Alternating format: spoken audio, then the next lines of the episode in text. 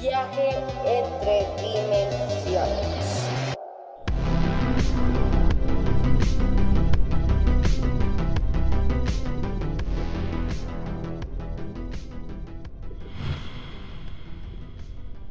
Bienvenidos sean a Viaje entre Dimensiones, su sección en donde platicaremos de distintos temas relacionados a la ciencia y muchas cosas más.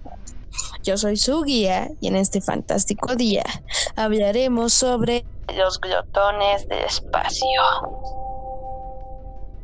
Pero antes de iniciar, quisiera comentar que en esta ocasión hablaremos sobre eventos inimaginables en el espacio. Así que sin más, iniciamos. En el universo hay millones de estrellas e incontables galaxias desconocidas por la humanidad, siendo algunas muy inmensas y otras no tanto, con colores muy variados y otras que tienden a ser simplemente más obscuras.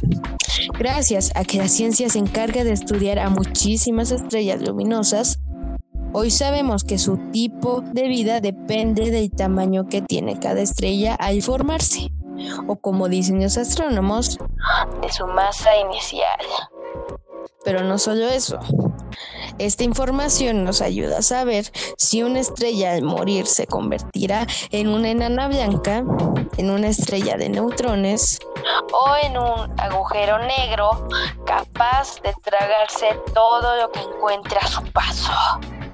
Pero antes de llegar a ese inminente punto donde la estrella muere, ¿saben cómo nacen las estrellas y por qué es importante saber el rumbo que tomará cada una de ellas?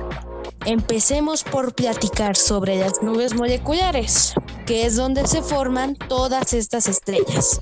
Estas nubes gigantescas son regiones en el universo que están formadas por grandes cantidades de polvo y gas, principalmente por hidrógeno.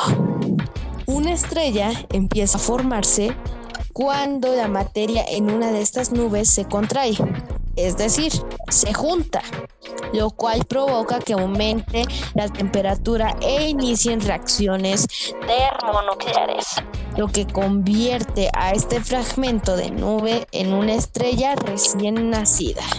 Las nubes moleculares son tan extensas y masivas que no se contraen en una sección, sino que se fragmentan en varios lugares formando un gran número de estrellas hermanas. Como dijimos, el desenlace que tenga cada estrella depende de la masa inicial que tenga cada una. Si la estrella es enorme, será capaz de elevar temperaturas de su núcleo hasta los mil millones de grados. Estas serán las llamadas supergigantes azules. Entonces, la estrella terminará explotando. Todas las capas exteriores de la estrella se contraen. Después, cuando muere, la estrella recibe el nombre de supernova. La supernova brilla durante algunos meses, incluso algunos años, con más intensidad que 10 mil millones de soles. Es aquí donde la supernova se transforma en una estrella de neutrones y si tiene suficiente energía, se convertirá en un hoyo negro.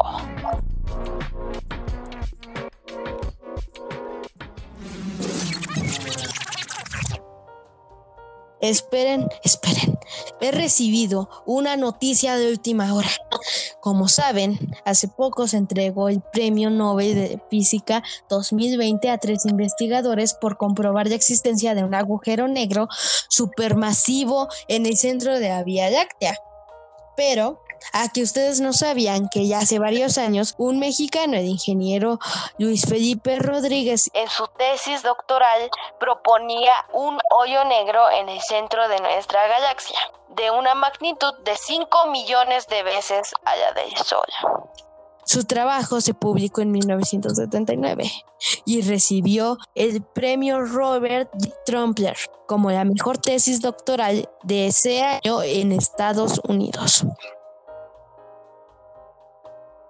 Ahora, 35 años después, Hensel y su equipo llegan a una conclusión similar. Esta vez con una masa de 5 millones de veces mayor a la del Sol. Y ganaron un premio Nobel en este 2020. Qué orgullosos nos sentimos los mexicanos al saber que este gran astrónomo dio inicio a un gran avance a la ciencia.